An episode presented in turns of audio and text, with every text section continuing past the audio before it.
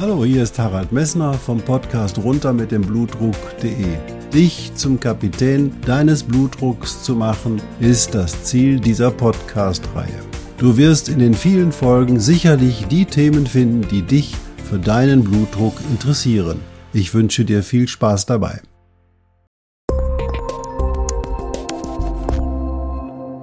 Hallo, hier ist wieder Harald Messner vom Podcast runter mit dem Blutdruck.de. Schön, dass du eingeschaltet hast. Beim letzten Mal hatten wir uns darüber unterhalten, was Salz alles an deinem hohen Blutdruck verändern kann, was Salz an deinem Kreislauf macht und was aus dem Salz im Urmeer geworden ist. Diesmal sind wir etwas praktischer und weniger theoretisch, denn ich hatte euch oder dir erzählt, dass Bewegung ein wichtiger Bestandteil der Blutdrucktherapie ist und dazu habe ich mir einen interessanten Gast hinzugezogen und freut euch mit mir gemeinsam auf Ramon Schumann.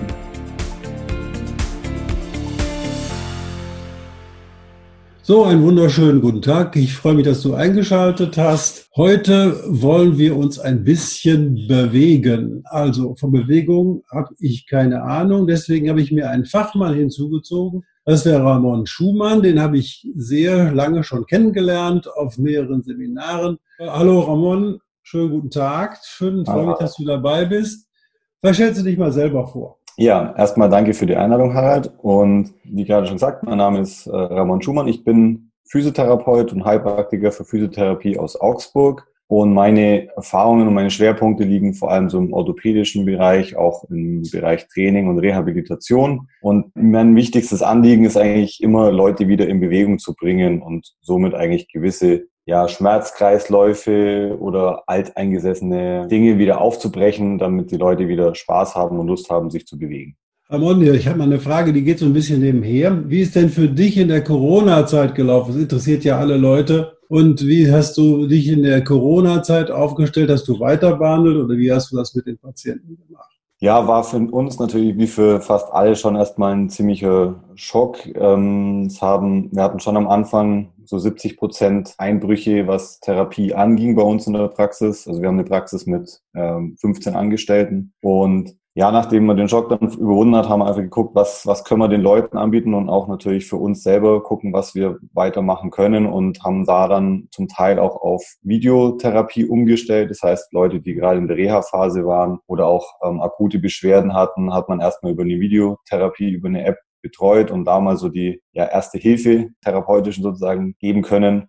Und mittlerweile ist es auch so, dass sich peu à peu wieder reguliert, die Leute wieder kommen. Natürlich Hygienevorschriften deutlich hochgefahren, aber es pendelt sich langsam wieder Richtung Normalität ein. Was hast du denn für eine Altersgruppe? Ich habe so das Gefühl, dass die Älteren, ich gehöre ja auch schon dazu, sage ich mal ganz ehrlich, nicht so PC-affin oder Handy-affin sind, dass man denen ähm, so eine Video äh, an der Vorgabe anbieten kann. Wie siehst du das? Wir haben mal gesagt, man ist wir probieren es jetzt einfach mal aus und es ist schon auch überraschend, weil wir haben auch einen Trainingsbereich, wo wir gut 100 Mitglieder betreuen, die wir auch alle über diese App mitbetreuen, wo ich auch dachte, wo wir den Altersschnitt, sage ich mal, eher um die 60 haben. Und das funktioniert sehr gut. Klar gab es hier oder da mal technische Probleme, aber es ist relativ einfach gehandhabt. Ähm, die meisten Leute haben doch eine E-Mail-Adresse und dann wird man eigentlich bei dieser App oder bei, übers Handy oder übers Programm äh, auf dem Laptop relativ einfach durchgeleitet und muss eigentlich nicht viel Technikaffinität mitbringen. Ja, ist ja toll, das finde ich klasse. Also eine Altersgruppe ist schon so das, was wir auch behandeln, was wir auch ansprechen wollen und was du hier auch in dem Podcast findest. Ähm, wie siehst du denn eigentlich den, die Situation für die Prognose ähm, für die Patientenbewegung im Alter? Wie, wie viel macht das für dich in deiner Erfahrung an Lebensqualität und an Freiheit und ähm, an positiver Lebenseinstellung aus? Also für mich ist es, wirkt sich das enorm auf äh, die körperliche, aber auch auf die geistige Situation aus. Also gerade was eben Kraft, Koordination und Beweglichkeitsübungen sind, das ist in meinen Augen einfach essentiell.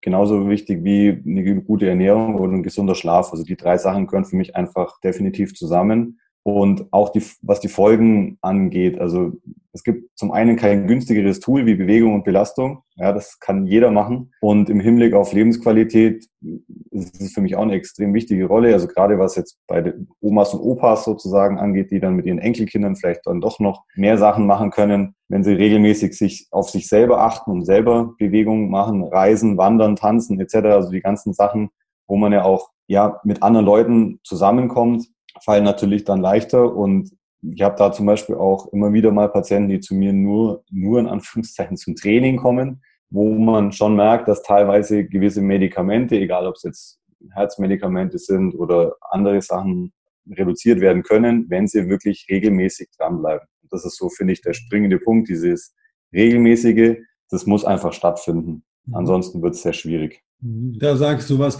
Was fällt dir zum Thema Blutdruck und Bewegung ein? Habt ihr da auch äh, Möglichkeiten, eben halt auf diese Blutdruckregulation positiv zu wirken? Meiner Meinung nach ist grundsätzlich jede Art der Bewegung positiv für den Blutdruck. Auch da wieder halt die regelmäßige Bewegung. Es bringt nichts von 0 auf 100. Also gerade Anfang des Jahres kriegen wir immer wieder die Leute, die die gute Vorsätze umsetzen wollen und dann mit, sag jetzt mal, 15 Kilo Übergewicht auf einmal wieder ihre 10 Kilometer laufen wollen, weil vor zehn Jahren ging das ja. Damit tut man seinem Herz-Kreislauf-System und auch den Gelenken jetzt nicht unbedingt einen Gefallen, sondern es geht einfach darum, das sinnvoll und mit einem gewissen Maß anzugehen. Nicht zu viel, aber auch nicht zu wenig. Und die, ja, grundsätzlich wird natürlich bei Bewegung und Belastung die, die Muskeldurchblutung einfach deutlich angeregt. Dadurch sinkt dann wieder der, der periphere Widerstand und Widerstandsgefäße lernen sich einfach wieder anzupassen. Und das hat natürlich dann auch im, Alltag positive Effekte. Also wenn man zum Beispiel länger gesessen ist und aufsteht,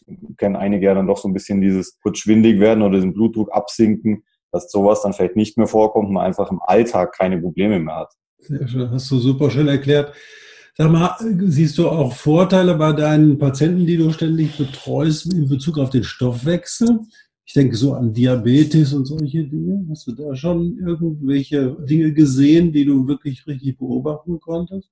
Also wir haben jetzt zwar nicht sehr viele Patienten, die jetzt mit äh, explizit mit Diabetes ankommen. Es ist oftmals aber dann in der Anamnese so eine ja, Begleiterkrankung natürlich. Mhm. Das hauptmäßig ist dann doch eher vielleicht orthopädischer Seite. Aber die Leute, wo man das mit in die Therapie mit einbinden will, merkt man natürlich, wenn die anfangen, sich regelmäßiger wirklich zu belasten, auch in einem moderaten und Bereich, also auch was die Zeit angeht, hat man einfach dadurch den, den Vorteil, dass der Insulinspiegel sinken kann und solche Sachen wie das metabolische Syndrom oder ähm, ja, Vorstufen auch zum Diabetes schon einfach reguliert werden können. Und man hat einfach einen besseren Stoffwechsel, sowohl in der Muskulatur, im Knochen, auch was dann hinsichtlich Osteoporose angeht, dass man dadurch einfach auch ja, Frakturen verhindern kann. Auch Darmgesundheit ist natürlich da so ein Thema. Ja, wenn ich mich besser bewege, eine bessere Durchblutung habe, habe ich eine bessere Darmdurchblutung. Somit werden auch meine Nährstoffe besser aufgenommen, was sich wieder positiv auf Diabetes, auf Osteoporose auswirken kann. Und auch Geschichten wie ja, Müdigkeit, diese ganze Glucose, Toleranzen, Körperzusammensetzung, das sind alles so Sachen, die dadurch angegangen werden können. Cool, hast du super erklärt. Also ich finde auch fürs Alter wirklich super gemacht, ähm, dass die Leute weniger Osteoporose haben, weil eben halt die Muskeln an den Knochen ziehen, ganz einfach. Ne? Und dass die, die Knochen sich so aufbauen, wie sie belastet werden. Das ist den meisten nicht klar. Die meisten meinen, ey, so einen Knochen, den kriege ich mit der Geburt und fertig ist das Thema und ich muss nur aufpassen, dass ich brich. Genau, da haben wir zum Beispiel auch, also gerade was Osteoporose angeht, haben wir einige, weil wir auch wie gesagt, einen Trainingsbereich haben und da ist schon immer wieder schön zu sehen, die Leute, die wirklich regelmäßig, und regelmäßig meine ich zwei, eigentlich dreimal die Woche zum Training kommen, jetzt wirklich zum, zum Krafttraining, wie einfach auch die, die Knochendichte teilweise vom, vom Oberschenkelknochen in den regelmäßigen Messungen besser werden und das bei mhm. über 70 oder teilweise über 80 Jahren noch. Also wir sind da wirklich bioplastisch bis zum Ende. Ja, wir können uns immer verändern und das darf man nie vergessen. Also diese Ausrede, ich bin ja schon XY alt, das zählt nicht. Okay, ja, du sprichst auch mit dem Opa, sei vorsichtig. also, nein, Quatsch. Ähm, dann nochmal den Sprung zurück auf den Blutdruck. Wie muss denn so ein Training eigentlich aussehen, damit es den Blutdruck senkt? Hast du da eine Vorstellung, dass man den Leuten empfehlen kann, wie das aussehen könnte? Ja, also ich habe das jetzt mal so aufgebaut. Mir ist zum einen erstmal wichtig, was, das soll, was soll das Ziel denn überhaupt sein? In meinen Augen geht es immer darum, die, die kardiale Belastbarkeit zu erhöhen durch langsame Steigerung, dass man eben auch dann, wenn man sich mal stark belastet, so, sozusagen eine Reserve hat und nicht direkt ja, Probleme entstehen. Dann eben eine Senkung der, der koronaren Risikofaktoren, dass man die durch die regelmäßige Belastung eben nach unten bringt. Dann diese Verbesserung der Flexibilität, also sowohl von Gelenken als auch Muskulatur und Gefäßen und Verbesserung von Koordination, Gleichgewicht und Reaktionsfähigkeit, auch da als hinsichtlich ähm, Sturzprophylaxe zum Beispiel. Mhm. Und was Effekte sein können oder sein sollten bei so einem Training, und ich gehe bei so einem Training immer davon aus, dass es eine Kombination aus Ausdauer und Krafttraining ist, was man so dreimal die Woche machen sollte. Einheiten zwischen 30 und 45 Minuten, Senkung eben des, des systolischen Belastungsblutdrucks, teilweise um bis zu 10 bis 20 äh, Millimeter Hg sind da möglich. Senkung des Belastungs, der Belastungsherzfrequenz, also des Pulses um bis zu 20 Prozent und das Herzzeitvolumen sollte sich steigern.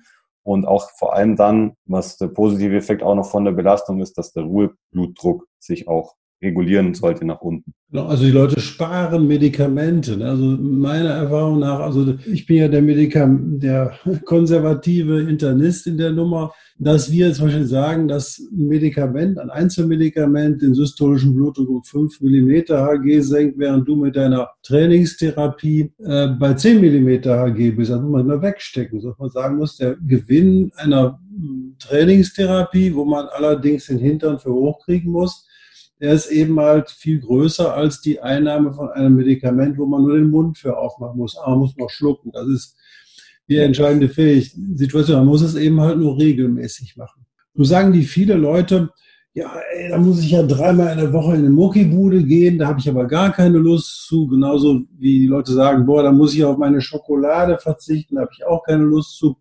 Wäre es auch möglich, so etwas in einer Form zu machen, dass man zum Beispiel pro Tag 20, 25 Minuten aufwendet, wie man zu Hause oder auf dem Weg zur Arbeit oder ähnliches machen kann, um da schon einen Effekt zu erzielen?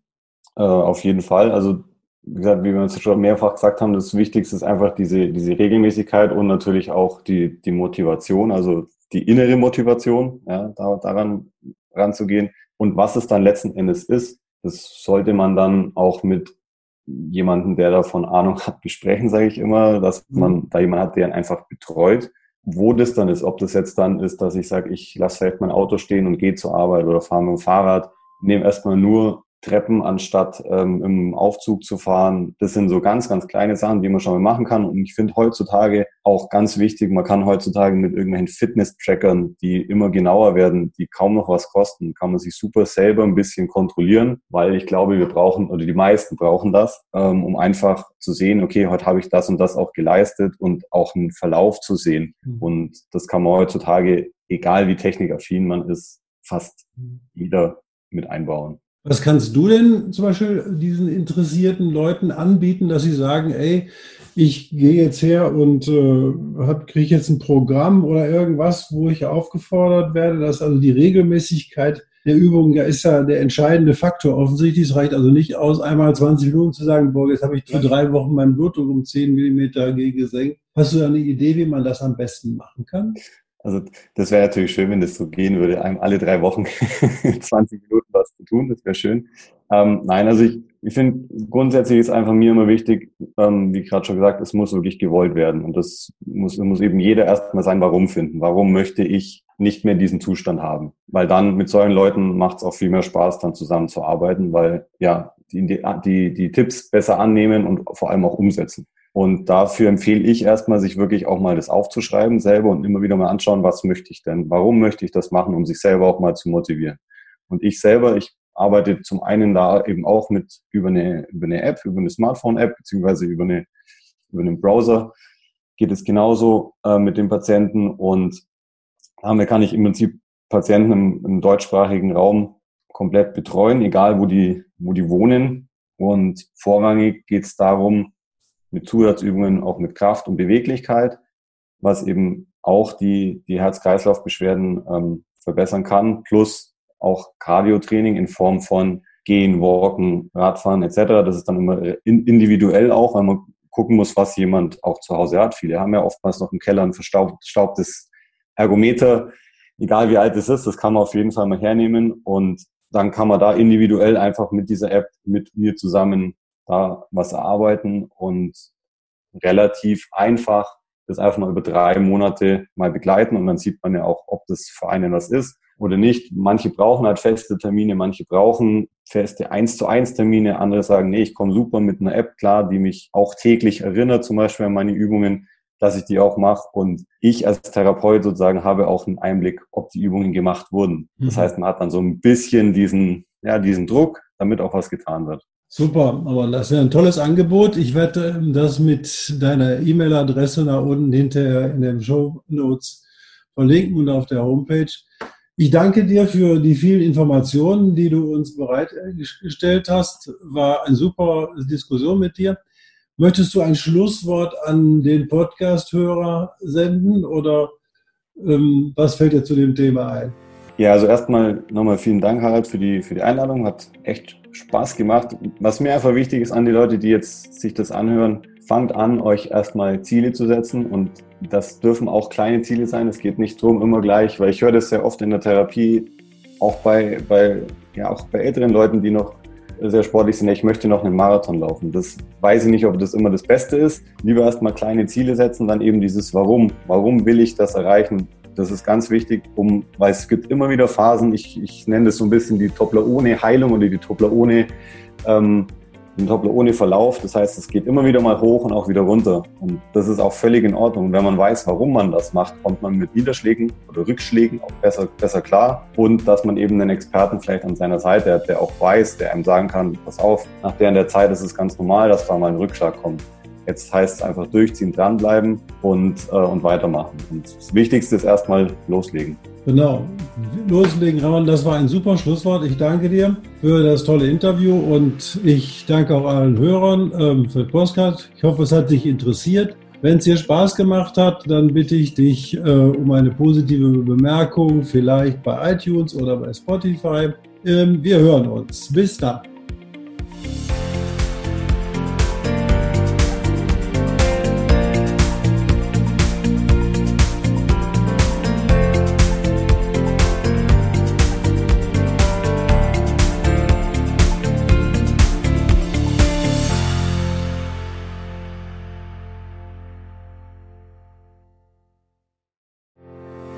Ich hoffe, diese Podcast-Folge hat dir genauso viel Spaß gemacht wie mir. Du findest noch zahlreiche andere Themen unter dieser Podcast-Reihe, die immer in Zusammenarbeit auch mit meinem Sohn Hendrik Messner mit seiner Firma mess.de entstanden ist. Und dafür möchte ich ihm sehr danken. Bis bald.